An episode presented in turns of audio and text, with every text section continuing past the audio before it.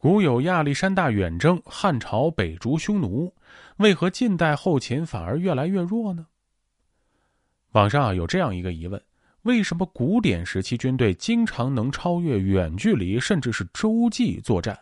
后勤是怎么供给的？罗马动不动兵临波斯都城下，汉朝北逐匈奴到狼居胥，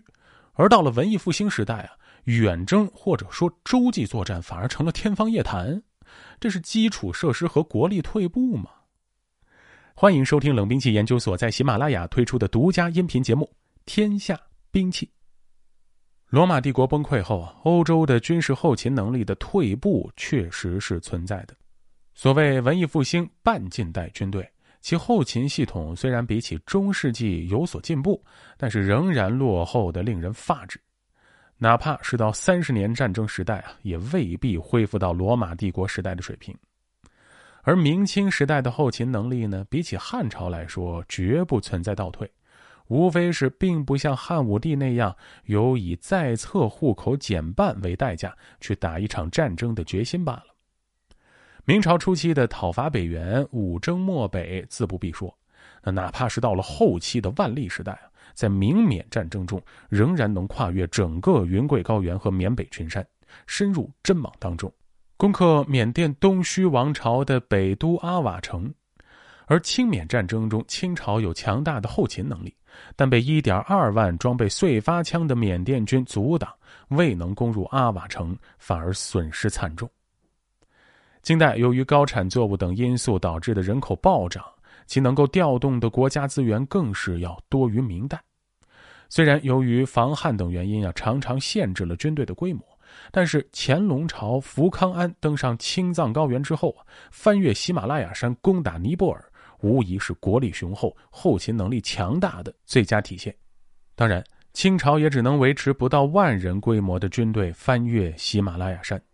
而文艺复兴同期的奥斯曼帝国，在与马穆鲁克王朝与萨法维波斯等势力的作战中啊，也体现出了强悍的后勤补给能力。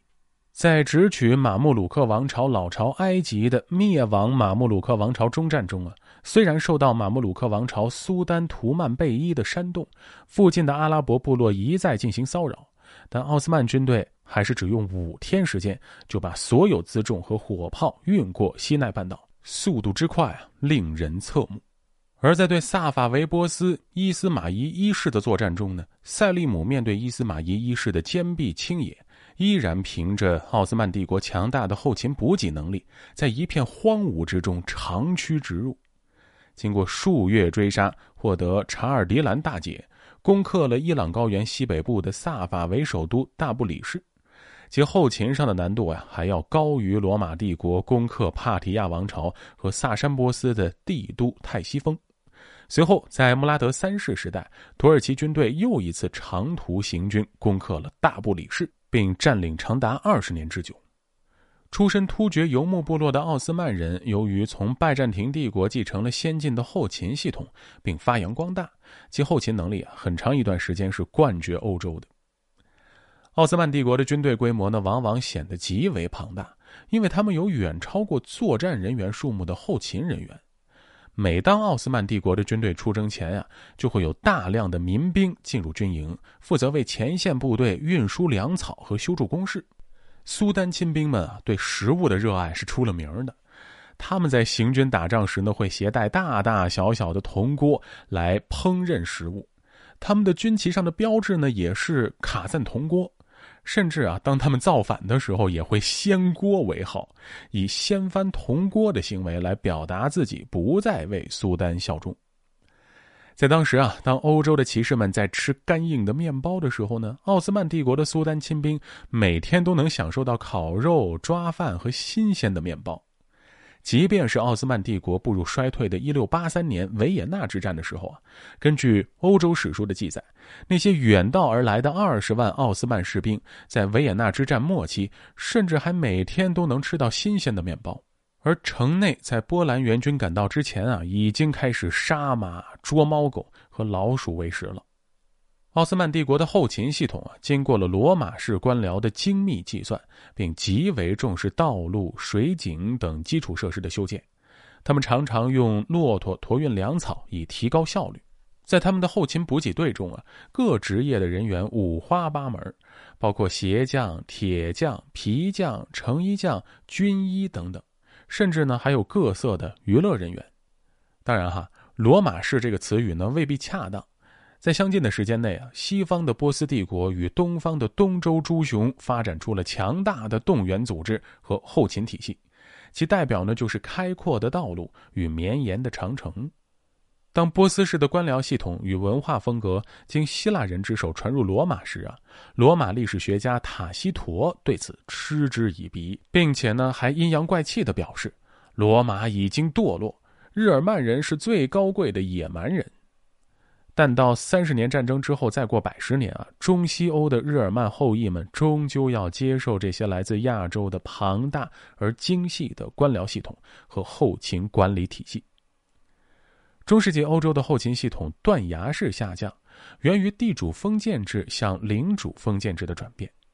领主封建制虽然呢可以遏制因为腐败而机构臃肿导致的军队战斗力崩溃，但是从体制上说呢，终究是低效的，只适合中小体量的国家，而难以适应大帝国。与之相对应的中央财政掌控力的衰退啊，当然呢也会导致官僚系统的极端简化。这种情况呢，不仅在文艺复兴时代是如此，在三十年战争时期呀，军神古斯塔夫二世的军队仍然在补给上非常的不如人意。在一六三二年爆发的纽伦堡战役中啊，华伦斯坦将古斯塔夫引诱到人口稠密的纽伦堡，在劫取古斯塔夫的粮草补给队，结果饥荒和瘟疫使得古斯塔夫的军队产生了多达两万以上的死亡。古斯塔夫不得不狼狈地撤出纽伦堡。显然啊，三十年战争时的西欧呢，虽然战术体系上已经在很多方面超越奥斯曼土耳其帝国，后勤补给系统啊却差之甚远。直到拿破仑战争之前，欧洲各国呢都更擅长在人口稠密的地区打短平快的战争，并且呢嗜好用抢掠来补充补给。虽然拿破仑并非百战百胜，也有许多缺陷，但他开启了一个大战争时代。欧洲的后勤系统也彻底的超越了东方以及他们自己的古罗马时代。之所以拿破仑被称为千古伟人，正是因为从他开始，一个完全属于欧洲人的世界来临了。好，本期故事到此结束。喜欢节目的听众朋友们，欢迎您点击关注，同时订阅专辑。咱们下期再见。